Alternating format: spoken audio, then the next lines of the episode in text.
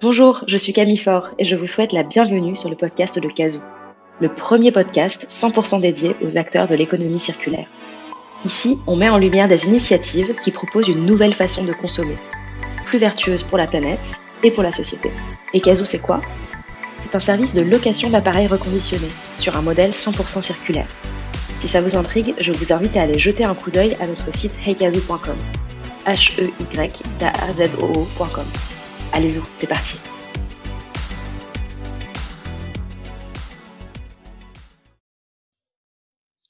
Bonjour Léa, j'espère que tu vas bien en ce lundi matin, euh, parce qu'on enregistre un lundi matin, donc je suis très heureuse de démarrer la semaine avec toi. Merci beaucoup pour l'invitation. Bah écoute, je t'en prie, c'est vrai que j'ai reçu beaucoup d'entrepreneurs, euh, alors toujours dans l'économie circulaire, mais qui, qui en fait ont créé des, des systèmes de, enfin, des, des, sites e-commerce, que ce soit pour euh, acheter, pour louer, euh, toujours avec un lien avec l'économie circulaire. Parfois, c'était des, produits, enfin, souvent des produits de seconde main, euh, parfois aussi des produits recyclés ou upcyclés. J'ai reçu aussi Elodie qui a créé iMake, donc qui, qui, vend des fournitures pour upcycler soi-même justement des, des, vêtements. Enfin voilà, j'ai eu pas mal d'entrepreneurs divers et variés, mais quasiment toujours, euh, on va dire, du côté achat-vente ou location. Et à chaque fois, on a beaucoup parlé des produits qu'on pouvait louer, acheter, revendre, mais rarement, en fait, des contenants qui permettent de les recevoir chez soi. Euh, et c'est vrai que pourtant, c'est un peu le, voilà, cette notion des emballages et des contenants, c'est souvent le, grand oublié euh, quand on parle de d'impact et de tous ces justement ces, nouveaux cette nouvelle DMVB, ces nouveaux sites qui permettent de mieux consommer et, euh, or, euh, bah, à chaque fois qu'on fait une commande en ligne, il y a des tonnes de cartons euh, qui envahissent nos poubelles, ensuite nos poubelles jaunes. Et c'est un vrai sujet. Euh, et vous, vous êtes attaqué à ce sujet avec ton associé. donc je trouve ça top. donc j'ai vraiment hâte d'échanger avec toi, que tu nous parles de cette aventure.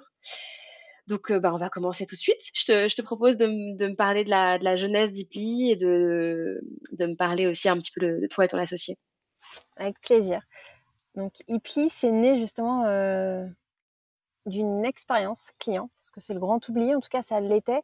Mais en tant que client, c'est important cette première rencontre avec euh, la marque. Quand on fait un achat en ligne, euh, on a des échanges avec la marque, on découvre son univers de marque, ses promesses en, en termes d'engagement environnementaux. Et quand on reçoit les colis chez nous, quand ils sont trop grands ou quand ils sont pleins de plastique, finalement, on a du mal à croire dans ces promesses-là.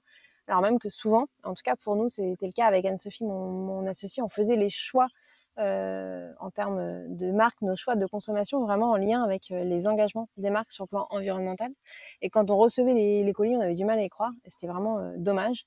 D'autant plus qu'on était à un moment, quand on a commencé à se pencher sur le sujet, où on parlait beaucoup des problématiques de recyclage et euh, du, besoin euh, de, réutiliser les, colis pour qu'on n'aille pas euh, jusqu'à des filières de, recyclage lointaines ou avec des, déchets qu'on avait tendance à, enfouir parce qu'on n'avait pas en Europe les capacités pour les recycler. Donc on a voulu transformer ces colis à usage unique, ces emballages d'expédition à usage unique, en colis réutilisables. Donc on a, on a conçu Ipli qui est un colis qui peut être utilisé 100 fois, mais c'est aussi vraiment un service qui permet à chacun des colis d'être réutilisé le plus massivement possible. On a lancé en, le 1er juillet 2020 et donc ça fait euh, bientôt deux ans. Donc un service de, de colis donc avec des e-commerçants, avec une vingtaine de marques au début, le premier jour, et aujourd'hui on a un peu plus de 350 marques qui proposent à leurs clients de recevoir leurs commandes dans des colis réutilisables. Et alors, du coup, est-ce que tu peux nous expliquer, pour ceux qui ne vous connaîtraient pas, justement, euh, qu'est-ce que c'est un, colis réutilisable euh, Comment ça fonctionne, en fait? Tu parlais de service, en effet, parce que, bah, par définition, il faut le renvoyer ensuite. Euh, mais voilà, est-ce que tu peux nous, montrer un peu les... Enfin, nous expliquer un peu les détails de l'expérience client quand tu commandes avec un colis Ipli Donc, nous, nos clients, ce sont des marques ou des e-commerçants et euh, eux proposent à leurs clients de recevoir leurs commandes soit dans un euh, colis à usage unique, soit dans un colis réutilisable.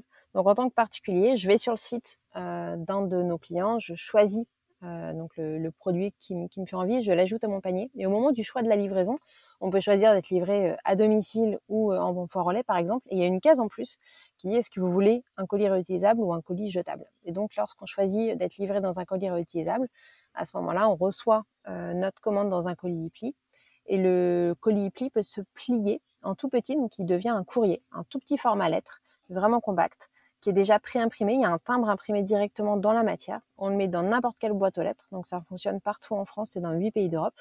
Et euh, ça revient euh, chez nous, au Havre, où on reconditionne tous les colis. Donc ça veut dire qu'on vérifie leur état, on enlève les traces d'étiquettes, les traces de marqueurs aussi que peuvent euh, faire certains points relais lorsqu'ils écrivent le nom des gens en marqueur sur les colis. On nettoie tout ça et ensuite on le remet en circulation auprès d'un autre e-commerçant. Le but du jeu, c'est que chaque colis puisse être utilisé le plus massivement possible.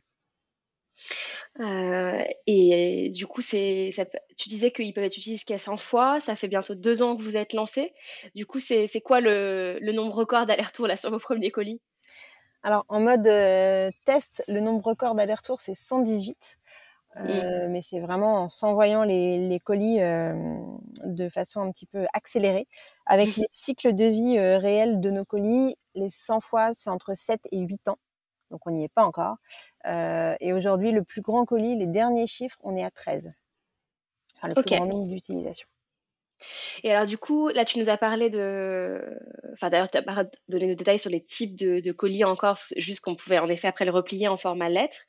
Euh, au démarrage, il me semble que vous aviez un format et ensuite vous en avez sorti plusieurs euh, autres. Est-ce que tu peux juste nous parler euh, des différents formats qui existent aujourd'hui et puis peut-être des étapes de, RD que vous avez eues pour, pour de sortir ces, ces colis réutilisables? Parce que ça a l'air simple comme ça, mais j'imagine que c'était un sacré challenge quand même.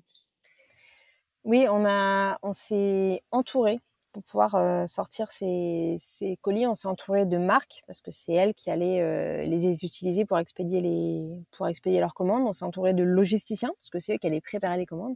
On s'est entouré du groupe La Poste et de différents transporteurs euh, pour que ce soit le plus pertinent possible par rapport à leurs contraintes industrielles. Et puis on s'est entouré de particuliers qui nous ont aidés à définir ce qui était un bon colis pour eux.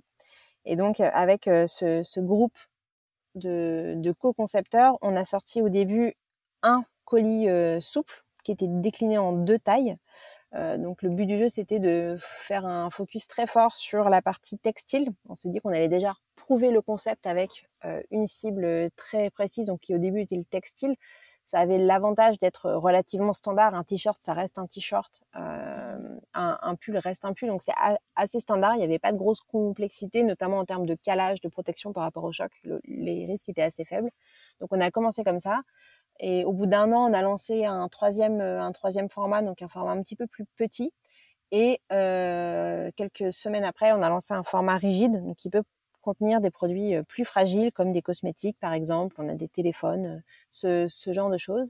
Et puis là, on travaille sur euh, un lancement qui aura lieu au mois d'octobre de cinq nouvelles versions avec des formats beaucoup plus grands qui vont permettre d'expédier des, produits ou des paniers moyens beaucoup plus gros avec un, nombre de, produits par commande beaucoup plus important. Aujourd'hui, on a un nombre de 5 en moyenne maximum produits par commande sur des vêtements adultes, par exemple. Là, on va pouvoir aller sur des paniers euh, beaucoup plus gros. Euh, et à chaque fois, avec ce même système, de pouvoir le renvoyer par la poste. Toujours, effectivement. Tous les colis peuvent se plier. avec en plus la particularité, c'est que nos, prochains produits seront mécanisables en mode courrier, c'est-à-dire que dans les réseaux de la poste, ils vont être traités vraiment comme un courrier, donc ils vont passer vers des, par des machines de tri euh, qui vont leur permettre d'être euh, d'être triés de façon automatique. Et le but du jeu, euh, c'est que nos colis soient vraiment le plus automatisable possible pour que, en termes opérationnels et donc de coûts, ce soit le plus pertinent possible pour l'ensemble des, des, acteurs et que demain on puisse être compétitif aussi en termes de coûts par rapport aux colis à usage unique. Donc on travaille les colis en termes d'expérience, mais aussi sur le plan vraiment opérationnel et logistique. Super intéressant. Et du coup, c'est donc tu nous as parlé, on va dire, de la phase d'idéation, de conception, avec euh, les différentes parties prenantes euh, de la, vie du colis. Et ensuite, en termes de vraiment développement du produit en lui-même, euh, j'allais dire de, l'objet, vous avez travaillé avec un bureau d'études. Comment ça s'est passé? Enfin, et, où est-ce qu'il est produit aujourd'hui enfin, Où est-ce qu'ils sont produits, pardon, ces, ces différents colis? Alors, on a travaillé avec une entreprise qui s'appelle le Groupe Zebra, qui fait du design industriel, qui est à côté de Lyon.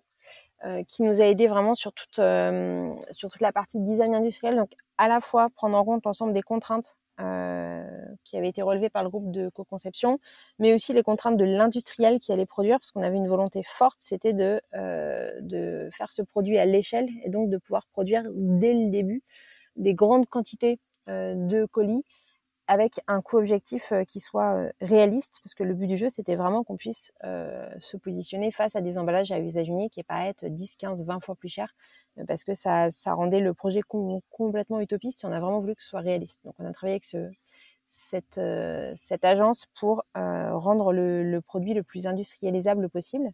Et puis, on a également travaillé, et ça depuis le début, avec une agence qui s'appelle EVA, qui est basée euh, dans l'ouest de la France, et qui nous a aidé sur l'analyse du cycle de vie, donc qui nous a permis de mesurer l'impact environnemental de nos colis. Donc, à chacun des maillons de la chaîne, on a vraiment mesuré les impacts et puis on les a comparés à euh, un colis à usage unique, euh, qui soit en carton, qui soit, en, soit une enveloppe craft ou une enveloppe plastique par exemple. Le but du jeu, c'était d'être sûr que c'était une vraie bonne idée, de pouvoir mesurer euh, dans quelles conditions c'était une bonne idée et quels étaient les choix euh, techniques en termes de matière par exemple qu'il fallait faire pour que ça reste le plus, euh, le plus pertinent possible en termes d'impact. Et donc ça, c'était vraiment sur la partie design et conception. Et sur la partie production, nos colis sont produits au Portugal. On travaille avec un industriel français et nos colis sont produits au Portugal aujourd'hui. Et alors du coup, bah, tu as tu as anticipé une de mes questions justement sur cette analyse d'impact. donc vous avez réalisé dès le démarrage, c'est ça que je trouve hyper intéressant, ça que parce que en soi, j'ai envie de dire intellectuellement, on se doute à la base que c'est une bonne idée, mais c'est vrai que c'est toujours intéressant de le vérifier. Et, et, ça, tu m'en avais parlé quand on avait préparé cet entretien, et j'avais trouvé ça très intéressant parce que c'est vrai qu'on Enfin voilà, c'est pas forcément euh, si évident en fait de faire cette parce que c'est un investissement en fait, c'est un coût j'imagine euh, de faire cette étude d'impact euh, avant même d'avoir lancé son produit et d'avoir des premiers revenus. Donc est-ce que tu peux juste nous en dire un petit peu plus sur bah, les résultats justement parce que bon, je, le sais, c'est pour ça que je te pose la question aussi, mais l'impact est donc super positif. Mais voilà, est-ce que tu, peux nous donner des chiffres sur ce qu'a démontré cette, étude de, l'utilisation d'un colis pli versus un colis à usage unique? Un colis pli, ça a moins d'impact qu'un carton dès la seconde utilisation. Et euh, sur les 100 cycles, c'est jusqu'à 25 kg de déchets qui, qui, sont évités. Et ce qui est intéressant avec cette analyse du cycle de vie, c'est que ça permet euh, vraiment d'avoir des données super comparables, super euh, fiables, et de mettre le doigt aussi sur des choses qu'on n'avait pas forcément vu venir. par exemple, on avait au début sur nos colis, pour des raisons de, gain de temps euh, sur le plan opérationnel. On voulait pouvoir scanner les, colis en une fois, donc scanner 10 000 colis en une fois plutôt que d'aller scanner à la main tous les colis. Donc on les avait équipés de puces RFID.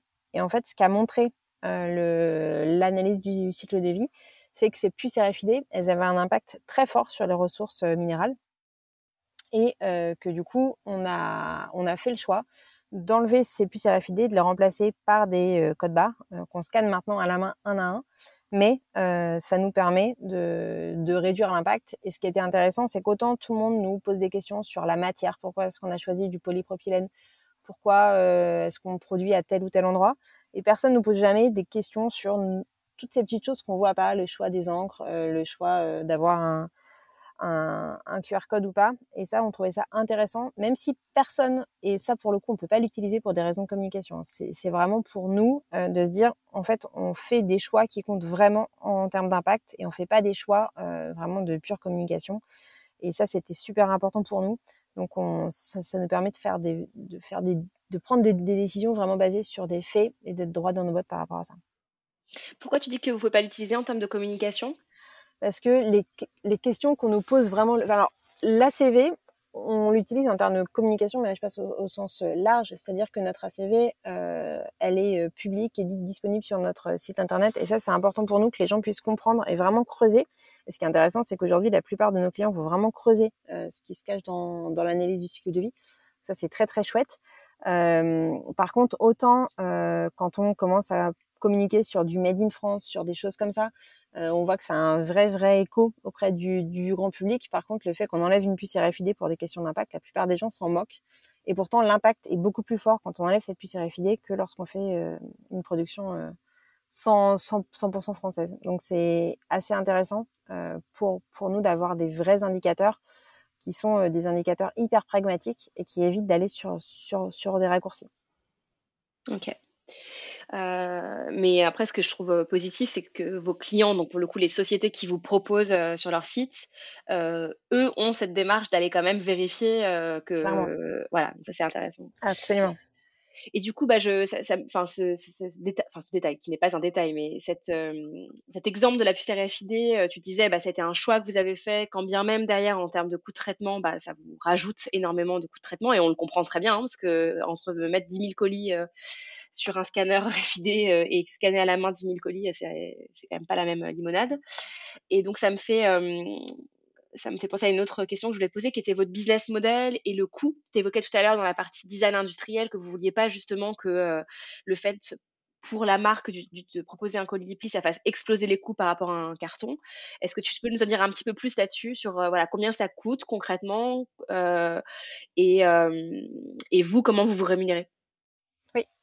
On est sur un business model à l'usage, c'est-à-dire qu'on vend pas nos colis, on les on les propose à l'utilisation.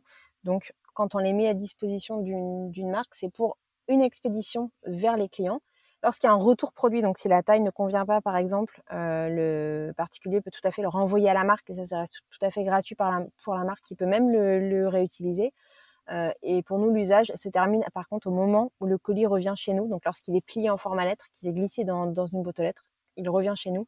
Euh, donc c'est là que, se termine l'usage. Et donc dans le coût que l'on propose, il y a à la fois la mise à disposition du colis, euh, mais c'est, on parle de 4 à 5 centimes, donc c'est vraiment assez minime en fonction des formats. et ce que paye essentiellement la marque, en tout cas 80% du coût, c'est le retour postal, donc entre le particulier et nos ateliers.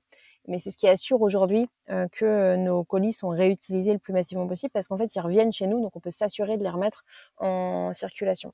Donc ça, c'est le mode de fonctionnement aujourd'hui, c'est-à-dire que les marques payent à l'usage et le colis revient systématiquement. Demain, euh, et ça on lance euh, à la rentrée, on, va également proposer à nos colis d'être réutilisés dans des réseaux de seconde main. Euh, je pense au réseau Vinted et Le Bon Coin par exemple. Le but du jeu, c'est de faire en sorte que ce retour il soit plus systématique, que toutes les personnes qui aient envie de réutiliser les colis pour des besoins particuliers puissent le faire. Et c'est une demande qu'on a depuis le tout début, de pouvoir utiliser nos colis à titre personnel. On n'a pas voulu le faire parce qu'on voulait vraiment pouvoir mesurer l'impact, le nombre de réutilisations. Et euh, là, aujourd'hui, en s'intégrant avec les transporteurs et les réseaux de seconde main, on va pouvoir mesurer le nombre de fois où les colis sont réutilisés. Donc ça, c'est capital pour nous en termes d'impact. Donc demain, ça va nous permettre deux choses. Le premier, c'est d'apporter une vraie valeur aux particuliers. Et le, deuxième, c'est en enlevant euh, ce retour postal systématique qui représente 80% de nos coûts, c'est qu'on va pouvoir baisser aussi nos coûts en termes, euh, en termes de tarifs pour, les, pour les professionnels. Et aujourd'hui, euh, nos colis sont facturés entre 1,40€ et 1,95€ en fonction des formats et des volumes euh, par utilisation. Donc c'est globalement équivalent lorsqu'on se compare à du carton assez brandé pour une petite marque qui les achète en petit volume. C'est plus cher lorsqu'on est sur du sachet plastique à usage unique et qu'on est une très très grosse marque. OK. Oui, parce qu'il me semble que, euh, par ailleurs, sur la partie carton, en tout cas, alors je pense pas sur la partie pochette plastique, mais sur la partie carton, il y a eu euh, une, une, sacrée envolée euh, des prix récemment qui, pour le coup, bah, va pousse par le biais économique à, se poser des bonnes questions, j'imagine, quand on est quand on est une marque e-commerce, quoi. Exactement. Et ça, c'est super important pour nous, à la fois pour les marques et pour les particuliers. nous, on est né de l'impact et ce qui nous drive, c'est l'impact. Par contre, ce qu'on veut, c'est que toutes les personnes euh, qui peuvent utiliser un colis réutilisable et le réutiliser puissent avoir ce, choix-là et que finalement, on aille toucher à la fois les marques et les particuliers qui sont drivés par l'impact, et il y en a, mais qu'on aille aussi toucher tous ceux euh, qui sont drivés par euh, le fait d'avoir un colis pratique qui offre une belle expérience client, que les particuliers puissent réutiliser dans les réseaux de seconde main par exemple. Parce qu'en fait, en termes d'impact, ce qui compte, c'est que les colis soient réutilisés, peu importe si la motivation première c'est euh, l'impact environnemental ou si la motivation première, c'est simplement une motivation d'usage. Mais tant mieux parce que les résultats sont les mêmes. Donc le but du jeu, c'est d'aller euh, à la fois avoir un colis qui soit compétitif pour que ce soit vraiment pas un frein à l'adoption, euh, voire une opportunité demain, en tout cas on l'espère, et une expérience client qui fait que les gens, même ceux qui sont les moins engagés, aient envie d'utiliser un colis parce que c'est pratique et parce que ça leur permet d'économiser sur l'affranchissement par exemple. OK. Et alors, heu, je sais pas si tu peux déjà en parler ou pas, heu, dis-moi, hein, mais heu, sur, cette ce cette nouveauté-là de mettre à disposition sur les réseaux de seconde main, de particulier à particulier, ça fonctionnerait comment exactement? C'est le particulier qui se qui achète un de vos colis, c'est ou alors c'est quand il commande sur un site e-commerce classique, il le garde et il le réutilise sur Vinted? Enfin, comment est-ce que ça fonctionne, en termes de flux? Le flux principal, on souhaite vraiment que ça reste celui du e-commerce. Donc, euh, quand on achète en ligne, on puisse garder le, colis et le réutiliser pour de la seconde main. Avec un affranchissement qui peut, qui peut passer par e On travaille notamment sur un affranchissement euh, sans aucune étiquette, donc plus besoin d'imprimer son étiquette et de la coller sur les colis. On aura simplement des QR codes sur les colis qui vont permettre euh, l'affranchissement de façon virtuelle. Donc, c'est la partie un peu service. Et aujourd'hui, on veut vraiment faire un focus sur la partie e-commerce avec en parallèle, mais vraiment de façon secondaire, euh, des, colis qui vont pouvoir s'acheter dans certains points de vente. Euh, mais ça, c'est plutôt euh, accessoire. en fait, on veut vraiment aller remplacer les colis qui existent déjà plutôt que, que d'aller injecter d'autres colis par d'autres biais. On, est vraiment sur la, la, notion de remplacer tous les colis qui existent déjà et par contre de faire en sorte qu'ils soient réutilisés le plus grand nombre de fois possible. Oui, je comprends. Euh, et alors, pour euh, revenir à, vos clients, tu évoquais que quand vous avez lancé, vous aviez une vingtaine, il me semble, de, clients co-concepteurs euh, avec vous de, de, ces colis réutilisables. Donc, plutôt, en tout cas, vous avez fait le choix démarrage de, sur la première année d'être dans le textile. Euh, et aujourd'hui, ça s'est énormément euh, développé. Vous avez euh, donc à la fois des clients, parce que moi, je, l'ai vécu en tant que cliente, je te l'avais dit quand on, avait échangé. Vous avez à la fois des clients, on va dire, marques engagées, donc pour qui ça fait énormément de sens. Et j'imagine que dans les 20 premiers, il y en avait beaucoup. Euh, est-ce qu'aujourd'hui, vous avez aussi des plus gros sites e-commerce? Enfin, voilà, Comment vous vous développez? Est-ce que, je ne sais pas si tu veux citer des noms ou pas, mais en tout cas, nous, nous parler un petit peu de vos clients et, qui sont-ils? Effectivement, on a lancé avec des clients plutôt engagés et c'était important pour nous notamment que ce soit eux les, co-concepteurs euh, pour essayer d'avoir euh, le plus d'informations possibles sur leurs vrais besoins et leurs vrais enjeux. Donc on a lancé avec une vingtaine de marques qui étaient effectivement plutôt engagées et toutes dans le textile.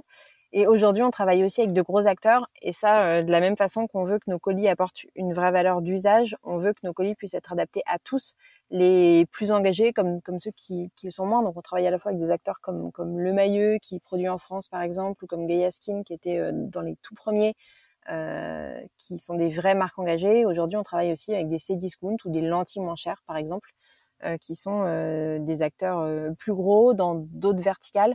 Euh, mais qui nous permettent aussi de toucher d'autres personnes et euh, d'aller vraiment aussi éviter des déchets à l'échelle parce que euh, en fait le but du jeu c'est d'être présent partout, partout où il y a des colis et chez ces gros acteurs il y a beaucoup de colis donc il y a beaucoup à faire.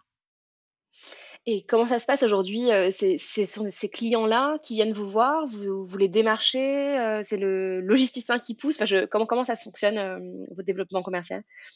Alors, on a on a la chance d'avoir des particuliers qui écrivent beaucoup aux marques pour leur demander de proposer Ipli. Donc aujourd'hui, on a quasiment un client sur deux qui arrive parce que c'est des particuliers qui leur ont écrit en SAV, en termes de, en notes euh, sur les réseaux sociaux ou sur les Trustpilot et compagnie, euh, et qui mentionnent Ipli.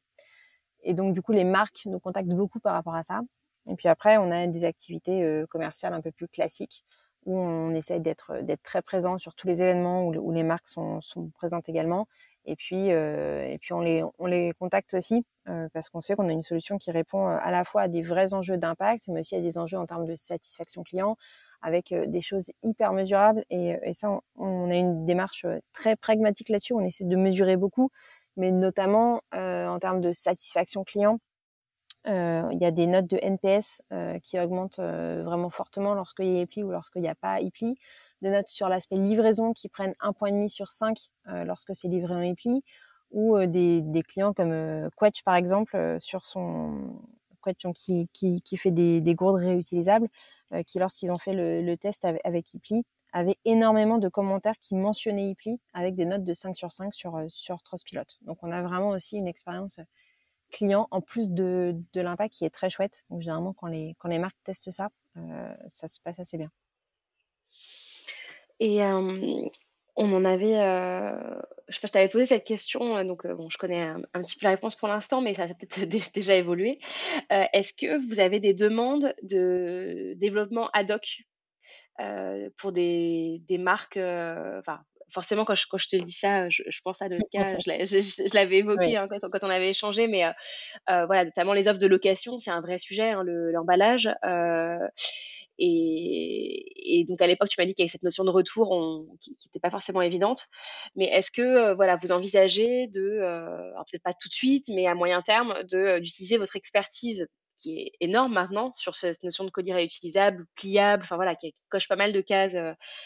Voilà, si je reste dans, mon idée des offres de location, est-ce que voilà, ce sujet d'ajouter une branche presque service finalement de développement de d'emballage réutilisable pour le compte de marques qui ont des problématiques précises. C'est quelque chose que vous envisagez?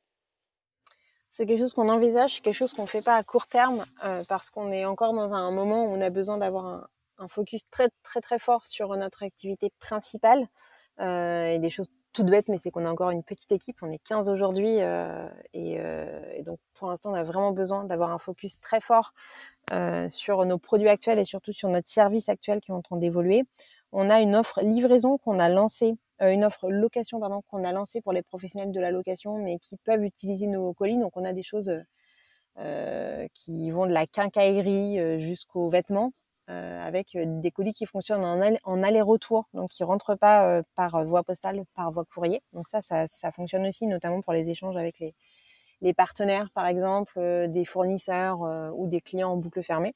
Donc ça, ça, fonctionne très bien. Et ensuite, sur la partie, euh, sur la partie format, on note toutes les demandes qu'on a. Euh, mais on a eu euh, des demandes sur des, sur des canapés, sur des frigos, sur des chaises, enfin sur énormément de choses différentes. Donc on, note toutes les demandes. Et le but du jeu, c'est que dès qu'on a un certain nombre de demandes qui peuvent être mutualisées, donc avec des, colis qui servent non pas à un seul client, mais à vraiment un segment de, marché, là on ira. Par contre, on attend vraiment d'avoir suffisamment de volume et nous suffisamment d'expertise et de bande passance pour pouvoir le faire euh, de façon pertinente parce que si on se disperse trop euh, le risque à notre stade de, développement c'est qu'on se, on se brûle un peu les ailes oui ça c'est compréhensible. En tout cas ce que je note de ta réponse c'est que à minima, ça vaut le coup de vous écrire parce que euh, soit il y a des colis existants qui peuvent euh, être utilisés en boucle fermée du coup, euh, si, si, les, si on est dans la question de vêtements ou dans des ou dans des produits qui rentrent dans des formats que vous avez déjà développés, ou sinon à minima, bah, ça rentre dans votre pile statistique entre guillemets et que si on est le dixième vous posez la même question, potentiellement ça peut ça. ça. peut permettre que, que, vous passiez en mode développement sur un, un nouveau format. Exactement ça. Et puis on a envie hein, parce qu'en fait depuis qu'on a lancé Epli, le nombre de personnes qui nous envoient des photos avec des piles de cartons dans différents domaines. Encore hier, un copain qui a ouvert une boutique de vélo qui m'a envoyé tous les cartons qu'il a reçus. Et en fait, on a, on a hyper envie. C'est juste qu'on essaie d'être le plus rationnel possible pour faire un pas après l'autre. Euh, on fait des pas rapides, mais il faut quand même faire un, pas après l'autre. Mais effectivement, écrivez-nous, on, note tout. Euh, on, a notre on a notre petit book des, questions les plus fréquentes et des besoins les plus fréquents. Euh, donc, évidemment. Super. Et alors du coup, euh, je, reboucle avec euh, l'analyse d'impact et ce que tu disais sur euh, ce que vous aviez fait avec EVA. on n'a pas parlé de B Corp. Est-ce que c'est une certification qui vous intéresse, que vous envisagez? Est-ce que ça vous semble redondant? Enfin, j'avais juste envie de parler de ça avec toi. Moi, c'est quelque chose qui me questionne à titre, enfin, pour chez nous. On dépose le dossier normalement à la fin du mois ça fait quelques mois qu'on travaille sur, euh, sur la certification B Corp. On l'a fait, nous, on a lancé le chantier euh, vraiment pour avoir... En, fait, on se posait des questions euh, sur les meilleures pratiques, sur comment aller au plus efficace en termes d'impact, en termes de gouvernance. et quand, quand je pense impact, c'est aussi impact social, en plus de l'impact environnemental, en termes de gouvernance aussi. Et on a choisi de travailler sur Bicorp parce qu'en fait, on s'est dit qu'il y a des gens qui s'étaient posé les bonnes questions avant nous et que ça nous permettait d'avoir un cadre de référence. Et donc, on a, on a un copil Bicorp euh, une fois par semaine et deux personnes qui travaillent dessus euh, au moins 50% de, de, leur temps depuis six mois. Donc, on a essayé effectivement de de, faire les choses bien sur, sur cette certification. Le but du jeu, c'est qu'on s'est posé des questions, on a eu pas mal de réponses avec des choses auxquelles on n'aurait pas forcément pensé, parce qu'on pensait beaucoup, beaucoup impact euh, à travers notre, notre produit, notre service, les partenaires. Euh, mais on n'avait pas poussé la démarche, je pense, suffisamment loin euh, en termes notamment de gouvernance interne, en termes sur, des questions hyper concrètes de répartition du capital, ce genre de choses avec les avec les, les équipes. Donc c'est des des bonnes questions à se poser. Donc on dépose le question, on dépose le dossier à la fin du mois. Donc on verra ce que ça donne, mais normalement on est plutôt on a plutôt fait un beau boulot. Donc c'était plutôt une belle expérience pour nous. Ouais, donc tu, tu, le, enfin, tu le conseilles à la fois dans le cheminement que ça apporte en interne et, euh, enfin, j'imagine que ça, ça, vous a fait évoluer sur un certain nombre de choses. C'est intéressant ce que tu dis sur la gouvernance aussi. Euh, donc vous-même qui pourtant avez, travaillé une étude d'impact en amont, ça vous a quand même apporté, apporté des choses en plus. En plus parce que c'est très différent. C'était vraiment mmh. euh, super complémentaire. Ok, ça marche. Par contre, ouais, 50% du temps de deux personnes, c'est énorme en termes de temps euh, d'investissement, quoi, je veux dire. Euh, surtout si vous êtes que 15, quoi. Ouais, je pense que ça dépend comment on le fait. Nous, on s'est dit que c'est pas pour passer la certification, enfin, c'est pas pour avoir un label. Euh, c'était vraiment comment est-ce qu'on transforme l'entreprise aujourd'hui pour qu'on puisse grandir avec des bases très très claires. et en fait, c'est du temps qu'on a passé, mais qu'on n'a pas passé pour Bicorp, qu'on a passé en fait pour IPLI, pour avoir les bons process d'onboarding par exemple, pour avoir des bonnes tout un tas de d'outils euh, qu'on n'avait pas parce qu'on a on a été assez vite et que du coup ça nous a permis de nous de, nous poser sur certains éléments qui sont en fait capitaux pour euh, grandir demain avec des bases euh, super fortes. Donc c'est pas du temps qu'on a dédié à Bicorp, c'est du temps qu'on a dédié au bon fonctionnement de l'entreprise, à s'outiller, à se poser des bonnes questions avant de pouvoir grandir. Ok, hyper intéressant. Et euh, en termes de justement de développement, euh, vous donc euh, côté IPLI, vous avez tout ce qu'on a mentionné en termes de, conception, de R&D, même de d'équipe, même si 15, tu dis vous n'êtes pas beaucoup, mais ça reste quand même une plutôt pas mal pour une startup qui a qui a deux ans. vous êtes financé comment aujourd'hui Enfin voilà, est-ce que tu peux nous parler un petit peu des étapes de, développement de, la société en termes de de, financement euh, de, toutes ces étapes Bien sûr. On a financé euh, quasiment exclusivement avec de la dette. On a eu la chance d'être euh, bien suivi par les banques. On disait qu'on avait co-conçu le colis au début avec des marques et des partenaires, mais ça nous a aussi beaucoup aidé pour aller voir les banques. C'est-à-dire qu'on a réussi à obtenir avant même le lancement des lettres d'engagement de ce qui allait être nos futurs clients. Et on continue à le faire aujourd'hui. Dès qu'on signe un gros client, on obtient une lettre d'engagement ou des éléments de contrat qui nous permettent d'aller voir les banques. Et on a la chance d'avoir euh, une activité qui se finance plutôt bien grâce à ça. Euh, et puis ensuite, on a, on a été aidé par euh, l'ADEME, notamment, qui finance une partie de l'analyse du cycle de vie. et ça, c'était intéressant pour nous parce que c'était effectivement un investissement. Au début, on n'avait aucun revenu, on voulait quand même faire cette analyse du, cycle de vie. Et l'ADEME nous a aidé à financer ça. Et on a eu également des, aides de, certains partenaires et notamment de CTO qui nous a octroyé 100 euh, 000 euros euh, suite à un concours. Euh, donc à la fois la, partie financement, les, les 100 000 euros, mais aussi un accompagnement qui nous sert encore beaucoup aujourd'hui, qui nous a beaucoup fait grandir sur des thématiques d'impact et, des business models. Donc voilà, c'est beaucoup de la dette et, et un petit peu de subvention. Intéressant et atypique, c'est chouette. Euh, et du coup, aujourd'hui, là, quand, quand vous, enfin, sur le, les, les, prix que vous, que, que, tu nous donnais, du coup, que euh, représente un colis pour, pour vos clients e-commerce, vous, par colis, vous êtes rentable, la, la, croissance est saine, en fait. Alors, par colis, on est rentable. Par contre, c'est vraiment un métier de centime. C'est-à-dire que aujourd'hui, on a 250 000 colis. il faut se dire que pour une utilisation de colis, on a une marge de, de quelques centimes, on parle de 5-6 centimes, donc c'est vraiment tout petit pour l'instant. Euh, donc il faut vraiment avoir du volume pour que, pour que, pour que ce soit rentable. Et, euh, et ensuite, oui, le, le, but du jeu, et ça c'est vraiment dans nos valeurs, c'est de faire une entreprise qui a un business model viable, à la fois parce que nous, c'est le type d'entreprise qui nous parle. Euh, et on se voit vraiment euh, comme une entreprise plus que comme une, une start-up, euh, même si après tout le monde met ce qu'il veut derrière ce mot-là. Mais mmh. pour nous, on est avant tout une entreprise et du coup, ça passe par un, un business, un business model qui soit, qui soit viable et sur lequel on puisse construire et qu'on puisse grandir. Et, après, par contre, effectivement, ça impose de faire du volume. Et puis, on a une question de croissance où forcément, dès qu'on veut accélérer un peu, c'est ce qui se passe en même temps. En, ce moment, on commence à être rentable et boum, on embauche. Et du coup, forcément, on embauche et on reproduit des colis. Donc, forcément, on repasse un petit peu dans un niveau de, rentabilité ou de non-rentabilité en ce moment.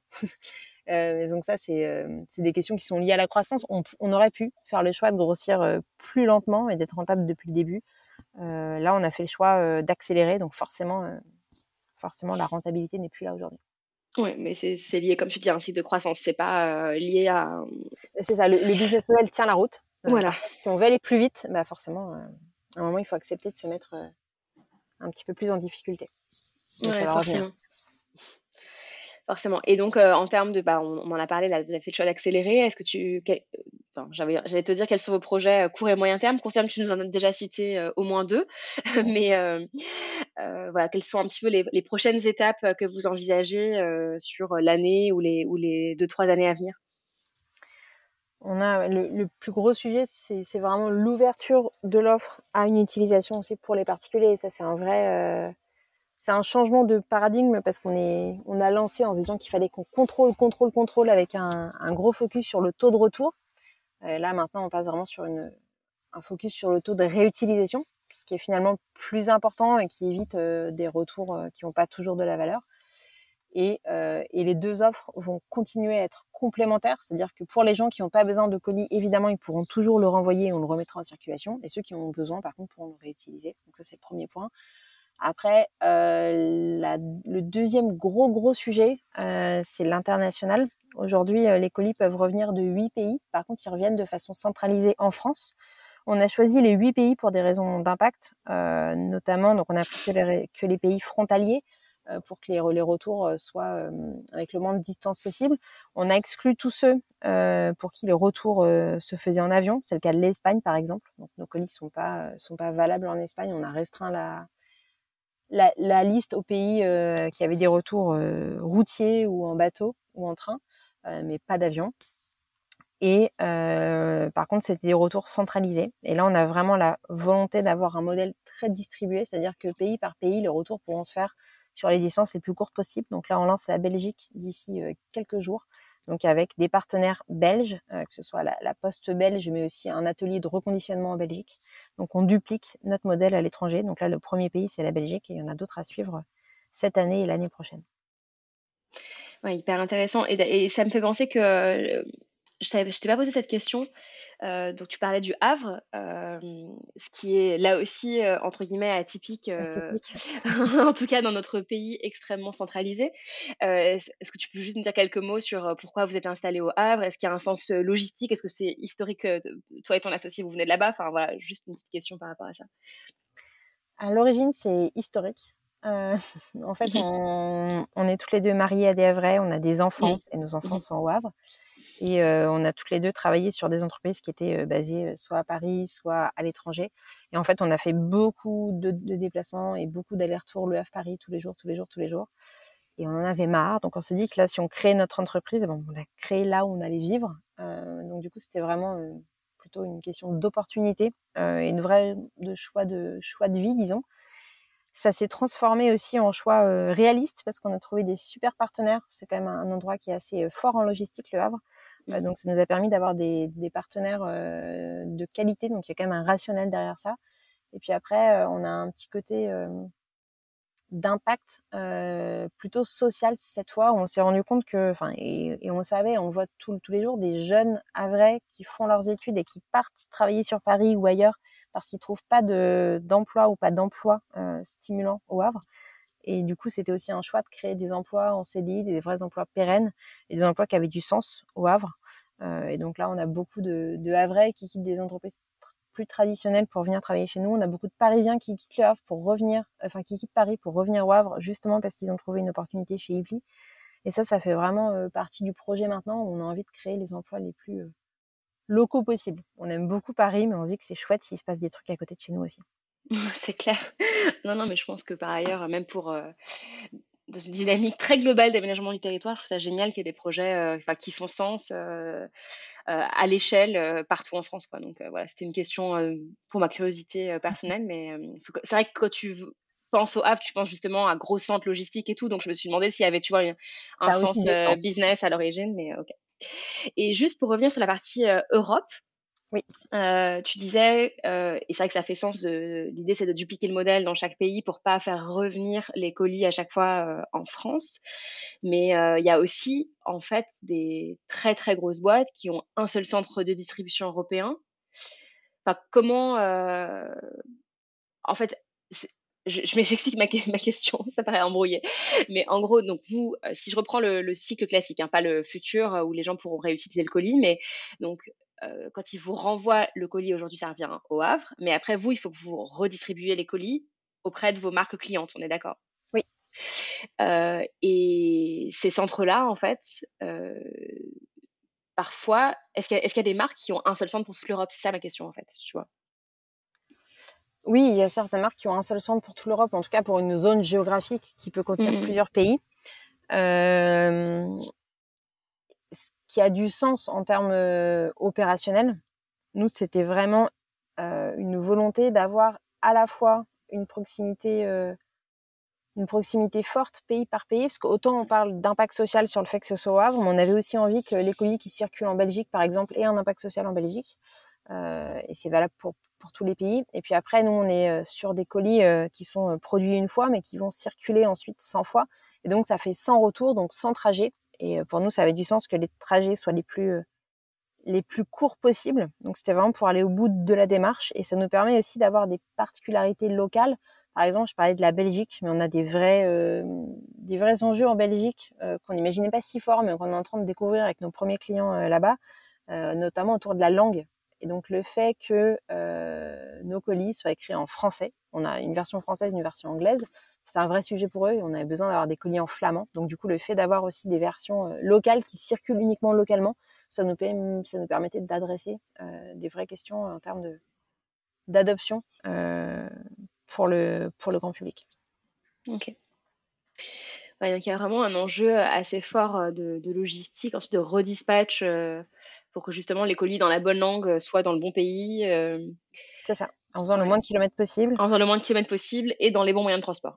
C'est ça. Et puis en, prenant aussi en compte, euh, c'est des, des, détails, mais euh, les problématiques, enfin les contraintes euh, de la poste française ne sont pas les mêmes que celles de la poste belge ou celles de la poste allemande, avec des choses toutes bêtes, mais par exemple les formats de colis, les épaisseurs de courrier au retour sont pas les mêmes dans les différents pays. Donc ça nous permet vraiment aussi de nous adapter aux spécificités locales. Ok. Et du coup, pour ça, euh, vous avez, euh, vous, avez, vous recrutez un general manager là-bas. Enfin, vous avez, vous implantez une équipe euh, sur place. c'est uniquement logistique. Comment est-ce que vous fonctionnez? Pour l'instant, c'est uniquement logistique. On a deux partenaires principaux. Donc, si on prend le cas de la Belgique, le premier c'est la Poste belge, Bipost. le deuxième, c'est un partenaire qui s'appelle ET123 qui s'occupe du, du, reconditionnement. Donc, ils sont des, des prestataires externes. Le but du jeu, c'est euh, d'y aller étape par étape. Donc, mmh. pour l'instant, on, opère vraiment la partie logistique et on a une personne chez nous qui pilote vraiment euh, la partie internationale, mais aujourd'hui, euh, principalement la Belgique. Et, et, demain, en fonction des, des enjeux et, et, des marchés, puisque ça n'a pas forcément de sens qu'on soit présent physiquement avec des équipes dédiées dans tous les pays.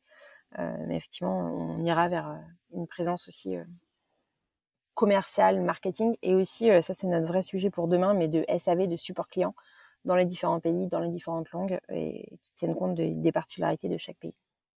Mmh. Vous avez beaucoup de SAV aujourd'hui?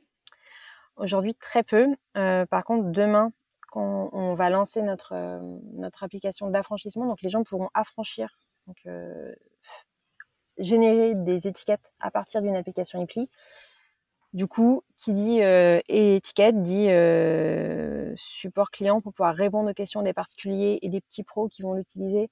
Euh, je parle des, petits pros parce que les gros ont généralement des outils tels que, que ça n'a pas de sens, mais pour les, petits professionnels et les particuliers, il va, qu'on réponde, il va falloir qu'on réponde à des questions classiques comme où est mon colis, qu'est-ce qui se passe avec mon colis, à quel moment est-ce que je vais être livré, je vais changer mon adresse de livraison. Tout ça, ça va passer par nous. Donc il va falloir qu'on soit très bon en SAV et qu'on soit aussi très spécifique euh, en fonction des géographies. Ok.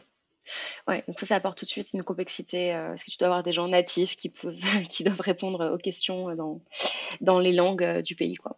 Exactement. Ok, ça marche. Et du coup, tout ça, c'est vrai qu'on on a, beaucoup parlé euh, terrain, euh, développement industriel, mais il y a une dimension tech aussi, du coup, euh, à, Epli. Alors, j'imagine pour gérer vos flux en back-office, entre guillemets, mais du coup, demain aussi, la partie front avec votre app. Vous avez une, une équipe tech intégrée aujourd'hui? Oui, euh, on a une équipe tech à intégrer. Au début, effectivement, c'était beaucoup sur des questions d'automatisation, de suivi des taux de retour, euh, ce genre de, sujet. Donc, ce qui nous a permis d'avoir une plateforme en termes de suivi des données qui est, robuste aujourd'hui. C'était un vrai sujet. On a eu un peu de mal au début, avec des choses toutes bêtes, hein, mais euh, pour suivre la vie des, des colis, on avait mis donc ces fameux, ces fameux codes barres. Les gens avaient tendance à les arracher. Donc, on avait des colis qui revenaient sans code barre. Donc, on a travaillé sur des choses à la fois sur l'aspect tech et aussi sur l'aspect usage pour vraiment pouvoir suivre nos colis au mieux. Donc tout ça maintenant c'est vraiment robuste.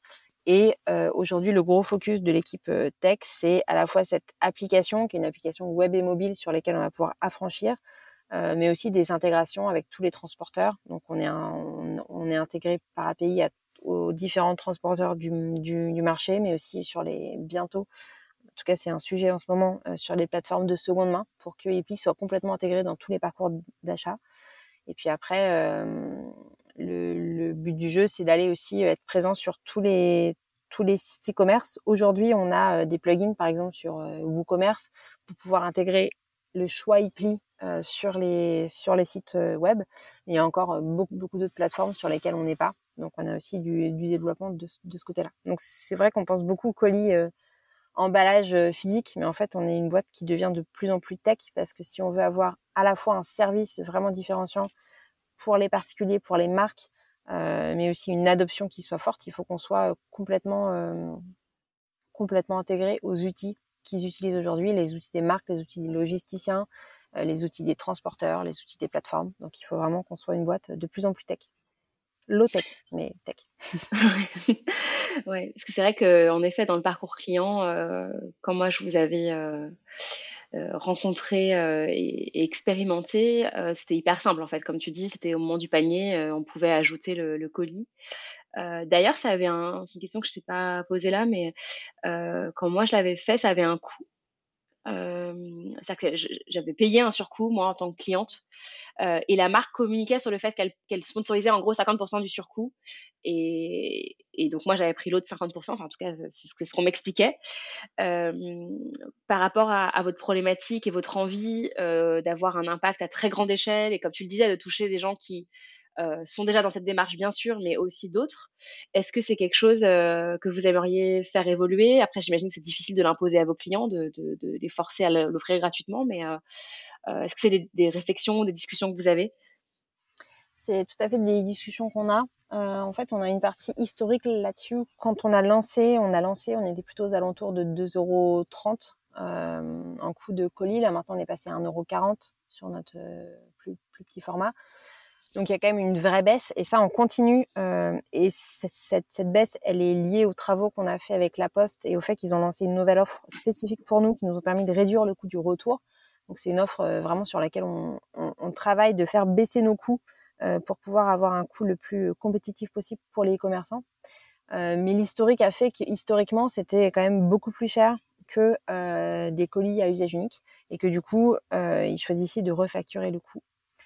Aujourd'hui, tous les nouveaux clients qu'on presque tous les nouveaux clients qui rejoignent euh, Ipli ne le facturent pas, soit parce que le coût est équivalent, soit parce que euh, déjà, parce que c'est contraire à nos CGV, c'est-à-dire qu'aujourd'hui c'est vraiment de la négociation euh, de faire euh, payer une partie du coût, parce que dans beaucoup de cas, c'était utilisé comme un levier supplémentaire d'avoir un revenu, enfin comme un revenu complémentaire, alors même que les gens font pas payer le carton, qui parfois leur, leur coûtait le, même prix. On a même des gens qui payaient les cartons plus cher que ce qu'ils payaient, que ce qui payaient Epli, mais qui refacturaient Epli quand ils refacturaient pas le carton, juste parce qu'ils disaient que c'était un moyen de, d'avoir un revenu su supplémentaire. Donc ça, c'est à la marge c'est vraiment un cas particulier, mais, euh, mais c'est assez drôle.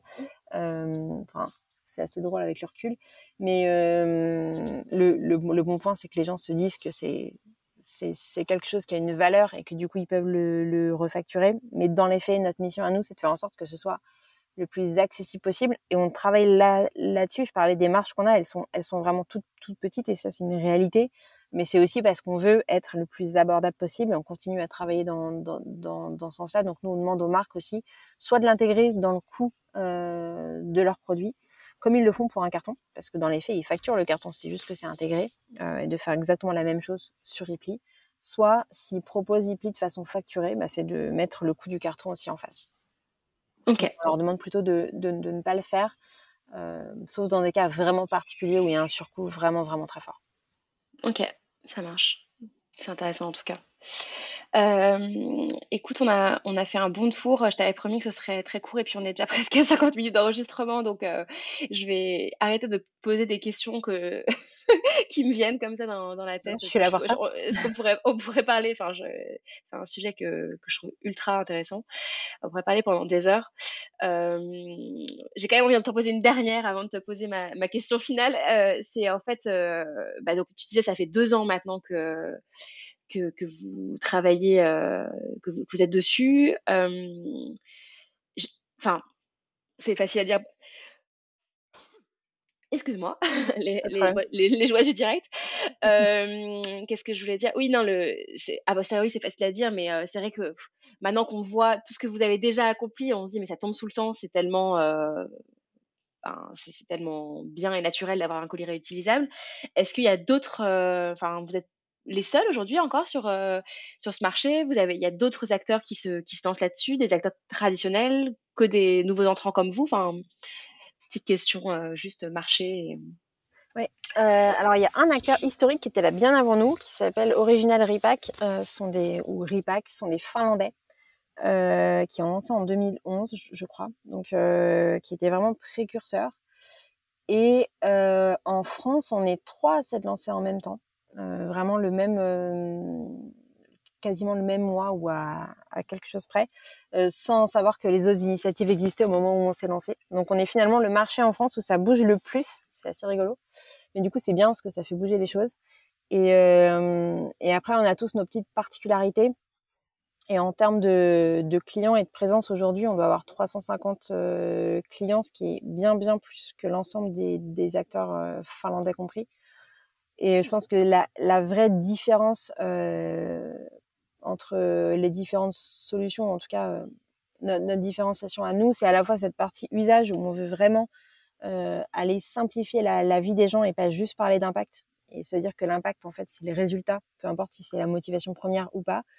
Et le, deuxième point majeur, c'est qu'on a toujours eu la volonté de le faire à l'échelle et donc aujourd'hui, on a une flotte de colis qui nous permet d'aller adresser les besoins des gros acteurs, euh, parce que c'est là qu'il y a le plus grand nombre de colis. On a une vision vraiment très très industrielle, très très euh, mécanisation et euh, avec ce qui nous permet d'aller vraiment parler aux gros clients. Et on pense que demain, c'est ce qui va faire la, différence. La volonté, c'est que le colis ce soit un vrai standard demain, qu'on puisse toujours choisir si on a un colis usage unique ou un colis réutilisable et pli.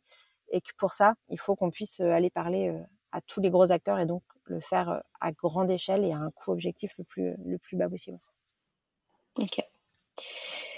Euh, bah écoute, merci euh, du coup pour euh, cet éclairage sur, sur le paysage concurrentiel, entre guillemets, parce que je, je, vous allez tous dans le même sens, donc j'imagine oui. que globalement, c'est pas des, des, concurrents que vous voyez d'un trop mauvais œil, mais euh, donc pour, euh, je t'avais promis, c'est ma dernière question. Du coup, je, passe vraiment à la, dernière.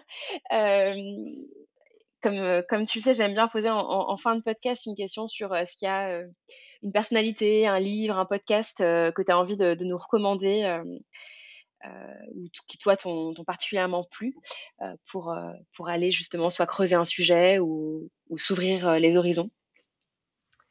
alors, je lis beaucoup, euh, j'écoute beaucoup de podcasts et je lis beaucoup de, livres un peu orientés euh, business parce que j'ai l'impression que ça m'aide beaucoup. Euh, il y en a plein qui me parlent, mais je pense que celui qui me parle le plus en ce moment, c'est assez cyclique, c'est aligné avec nos, nos, vrais enjeux, c'est l'obsession du service client de Jonathan Lefebvre, je crois. J'espère que je dis pas de bêtises. Euh, et c'est intéressant parce que c'est notre problématique en ce moment. Il travaille enfin, chez, Cap, chez Captain Train. Ok. Euh, Trainline maintenant.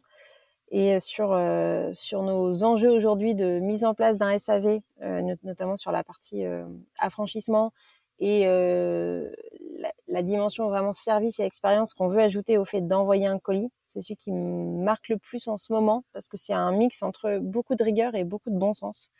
Euh, mais c'est bien de, de, lire des choses euh, et des, des, expériences très, très, très, très concrètes. Je trouve qu'ils ont assez bien réinventé l'expérience client euh, dans le monde de, du, du, voyage en train. Donc, on aimerait bien faire la même chose pour le colis. Donc, c'est mon, mon livre du moment. Super intéressant, je le connaissais pas. Écoute, euh, donc l'obsession du service client.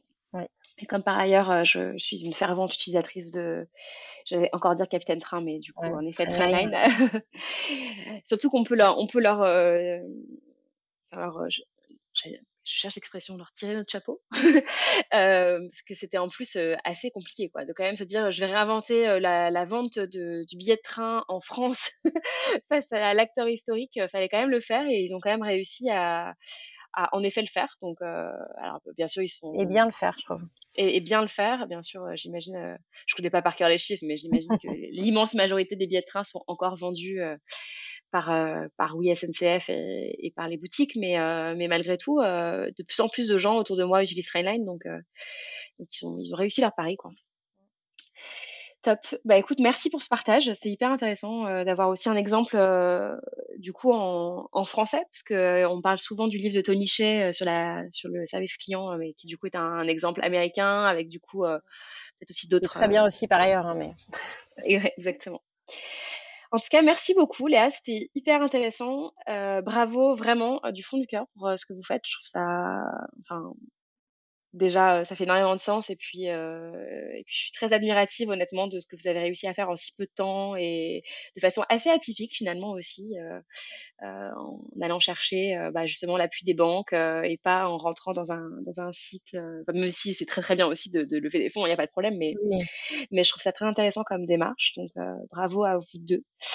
et puis, écoute, bah, écoute j'espère à bientôt. Je serais ravie de, de faire un, un catch-up dans un an pour que tu nous parles de, de l'ouverture des différents pays et de tout ce que vous aurez sorti d'ici là, le lancement en particulier.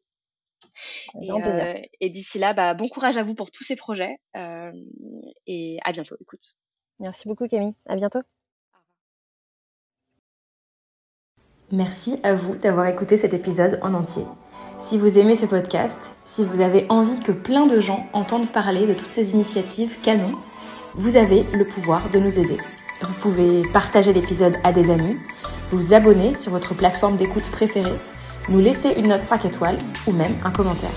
Enfin, si vous avez des suggestions d'invités, n'hésitez surtout pas à nous écrire sur les réseaux, on adore ça. Je vous remercie de votre fidélité et je vous dis à très bientôt.